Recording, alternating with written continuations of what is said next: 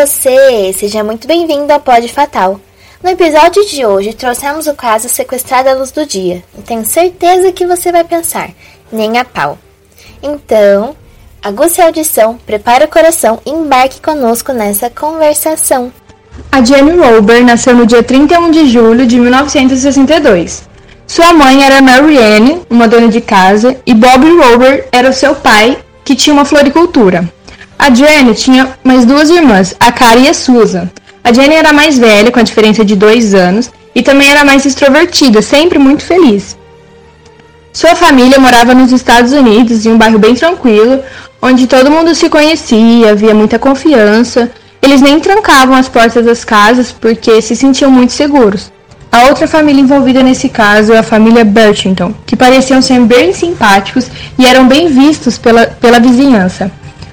Robert Burchington era um comerciante super carismático que conquistava todos à sua volta. Tinha uma esposa, a Gil, uma dona de casa, e mais cinco filhos com as idades próximas dos filhos da família Wilbur. As duas famílias se conheceram em julho de 1972, em uma igreja, e rapidamente ficaram muito, muito íntimos. Já tinham até apelidos, chamavam Robert Robert de B. E Robert e Bob ficaram super amigos, a Marianne e Gil também, e os filhos, por terem idades parecidas, também se deram muito bem. Essas duas famílias, já muito unidas, frequentavam a casa uma das outras. Tanto que Bia marcava presença quase todo dia na casa dos Wilbur. Ficou muito próximo das meninas pelo fato de brincarem muito com elas, tirarem fotos, fazerem vídeos. E Bia acabou criando um carinho muito especial pela Jenny, ficou meio obsessivo. E os pais da Jenny começaram a perceber isso, só que não fizeram nada, pois não acharam que era nada demais. E no dia 17 de outubro de 1974, a Jenny tinha uns 12 anos, Robert pediu aos Wilber que deixasse a Jenny ir andar a cavalo com ele. A Mary não gostou muito da ideia, pois a Jenny tinha aula de piano e escola no dia seguinte.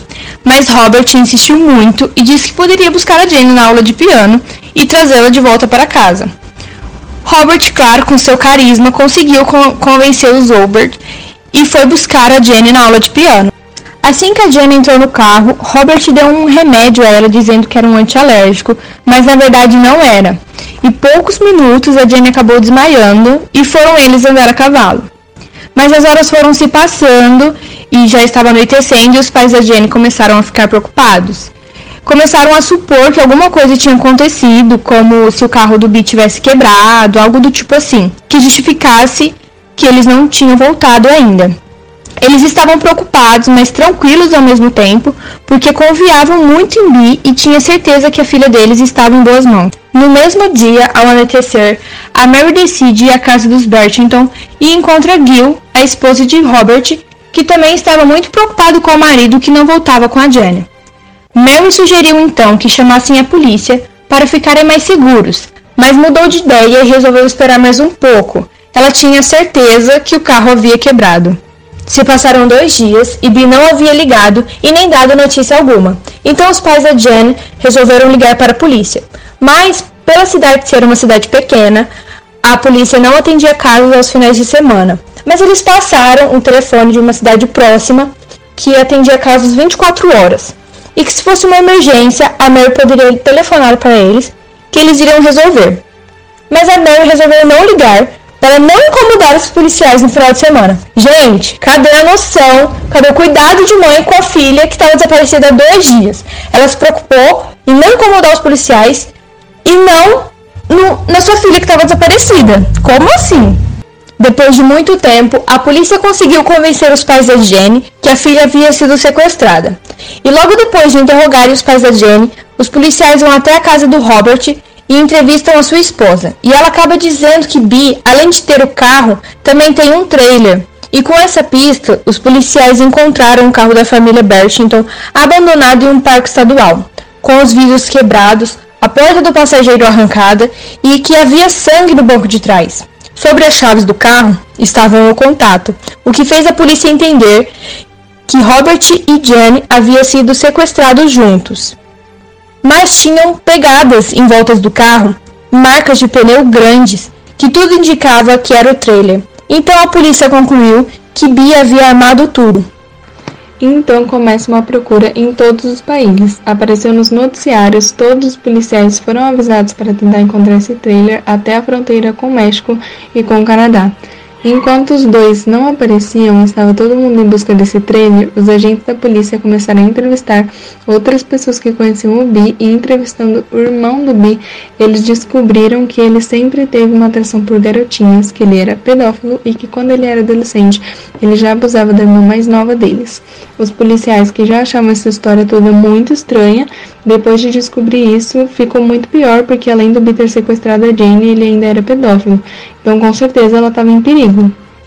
Com as entrevistas, os policiais também descobriram que, além da Jane, Bee tentou se aproximar de outras duas garotinhas da vizinhança, mas os pais perceberam e não deixaram.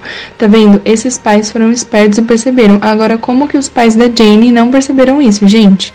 Mas o Bi, ele era muito manipulador e ele queria destruir tudo que estivesse no seu caminho até a Jenny. Tanto que ela dividia um quarto bem grande com a sua irmã e ele veio com umas ideias de que, como elas já estavam crescendo, se elas não queriam ter um quarto só para cada uma. Elas aceitaram e ele construiu no meio do quarto uma parede separando literalmente a Jane e sua irmã e podendo ficar sozinho com ela. Muitas vezes as meninas iam dormir na casa do Bi numa cama elástica que ele tinha no quintal e eles dormiam todos juntos. Em uma dessas noites que eles estavam lá, a Jane lembra que ela acordou no meio da noite e ele estava sem calcinha e o Bi que estava dormindo atrás dela, disse como uma desculpa que ela estava se mexendo muito e que ela tirou sem perceber, porque podia estar incomodando. E ela, como uma criança e como confiava muito no Bi, acabou acreditando. E outra situação que aconteceu foi numa viagem em família que ele fez e levou a Jane junto. Ela lembra que acordou de noite e que viu ele pelado andando pela casa. É, a relação deles desde o começo não era normal e eles deviam já ter se afastado do Bi.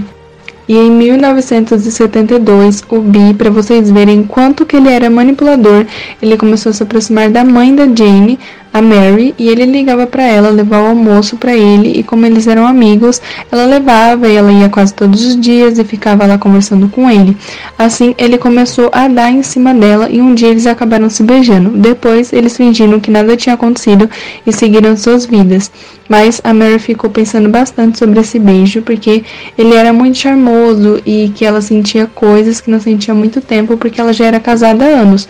E como se já não bastasse, o Bi também teve relações relações com o pai da Jane, que principalmente naquela época, se alguém descobrisse, ia causar uma confusão, um fuzuê, e ele fez tudo isso já pensando no sequestro da Jane e como ele iria usar os pais dela para se safar.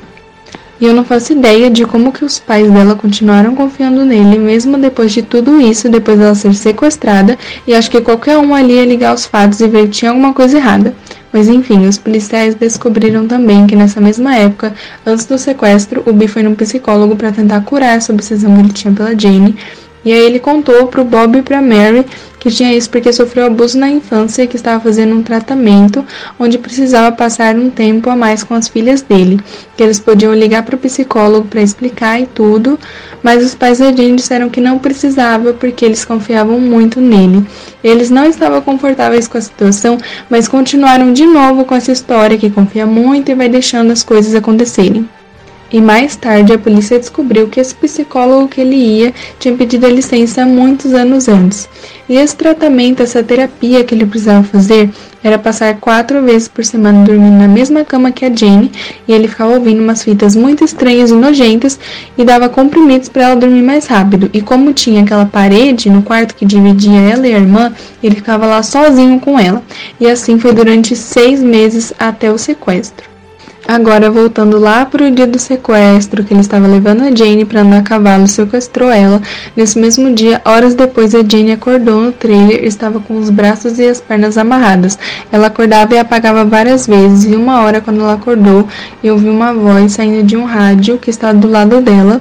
E essa voz era tipo uma voz de alien que dizia que ela era metade alien e que ela tinha uma missão de ter um filho com seu companheiro homem até completar os 16 anos que esse filho iria salvar o planeta extraterrestre e que se ela não fizesse isso, iriam usar a irmã dela, Susan.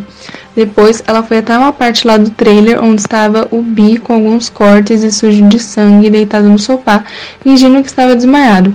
A Jane se sentiu aliviada quando viu ele porque ela realmente achava que tinha sido abduzida. Ele contou para ela que tinha uma missão e toda aquela baboseira. Ela tinha uns 12 anos e ele mais de 40, e como ela era uma criança, ela acreditava em 100% tudo que ele falava, e ela estava muito assustada. O Bi drogava ela na maior parte do tempo que eles ficavam nesse trailer e ela dormia muito.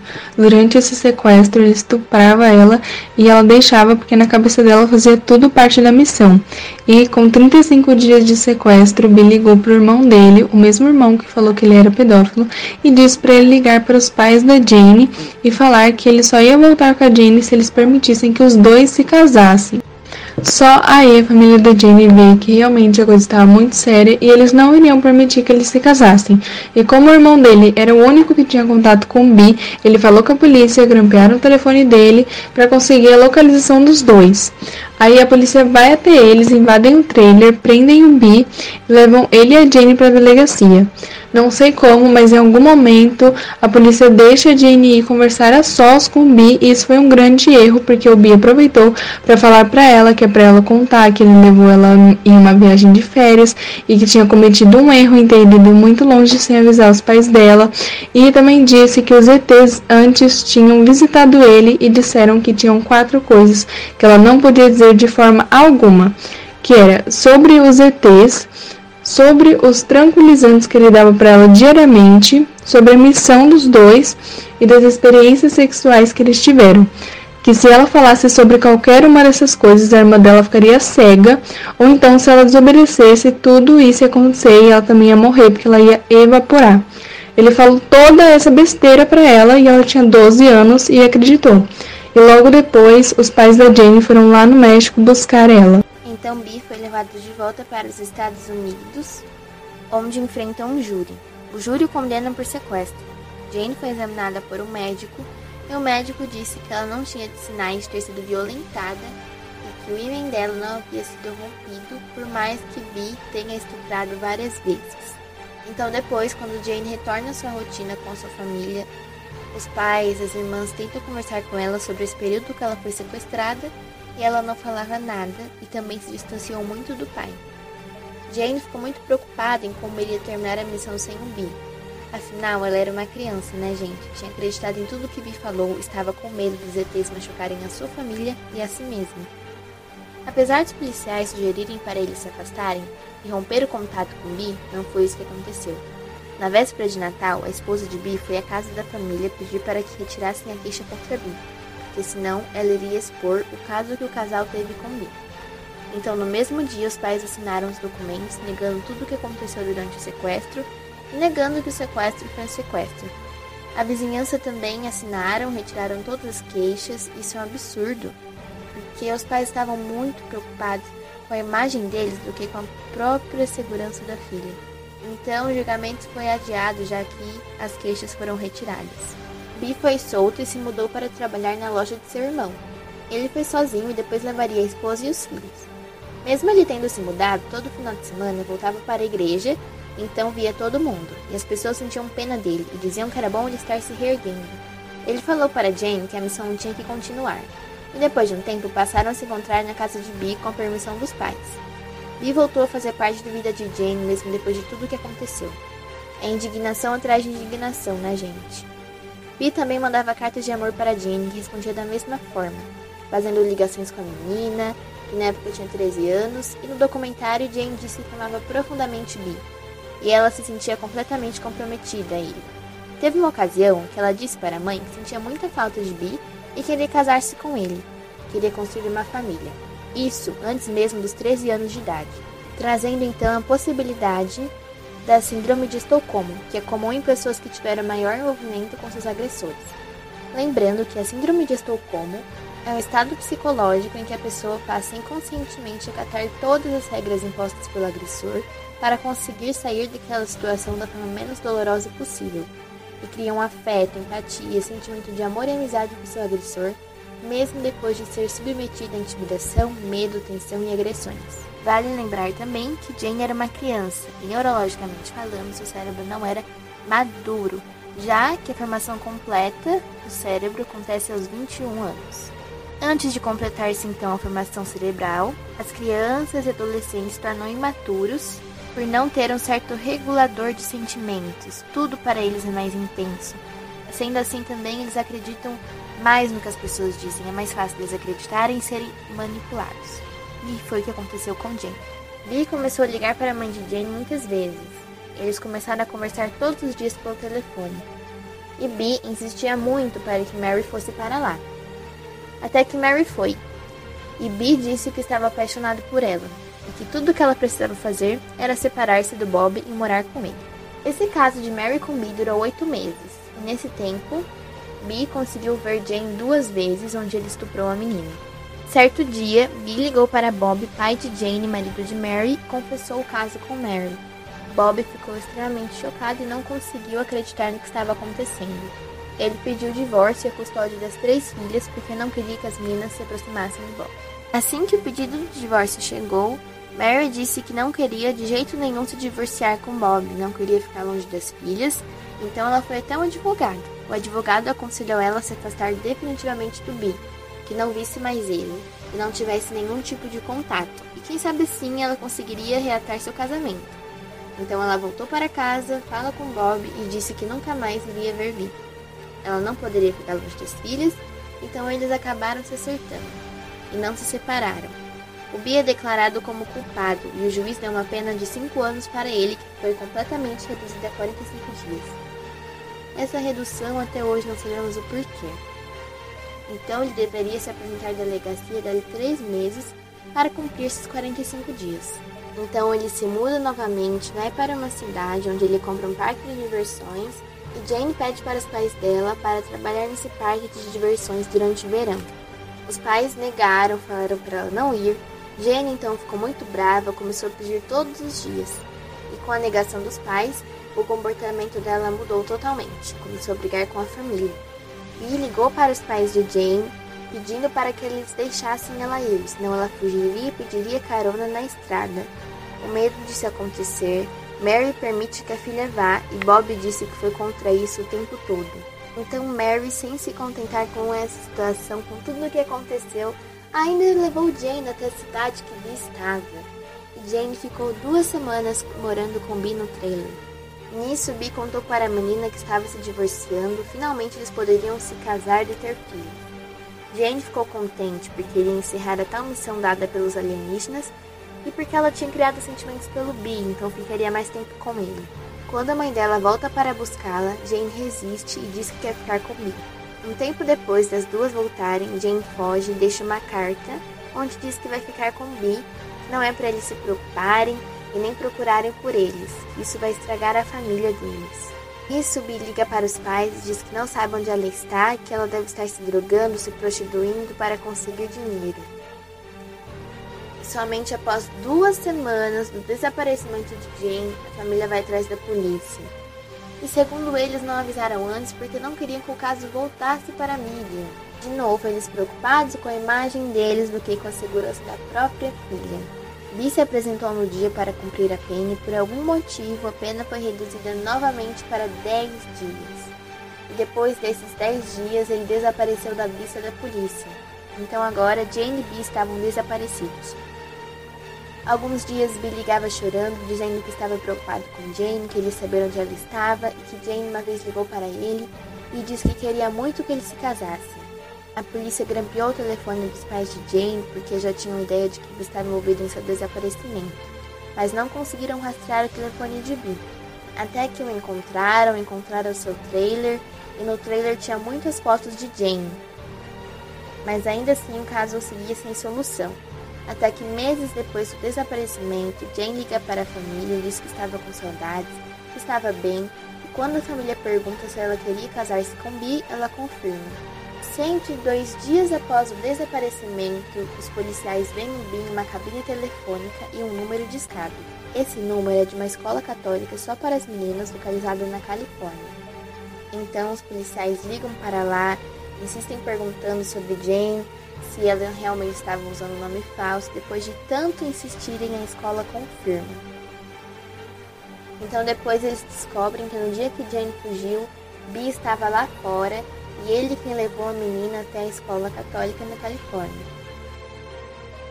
Ele visitava Jane todos os finais de semana, disse para as freiras que era um agente da CIA e ele fez isso para que caso qualquer pessoa perguntasse sobre as feiras, elas mentissem e diriam que ele era um agente, então elas tinham que cobrir ele. Depois de descobrirem isso, Bi foi preso por violação da liberdade condicional.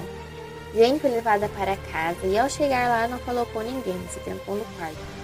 Jane conta que naquela época se sentia perdida e que aquela Jane extrovertida, divertida não existia mais. As irmãs disseram que depois desse segundo sequestro, Jane mudou muito era uma pessoa completamente diferente. Ela parecia vazia, parecia que não tinha sentimento nenhum.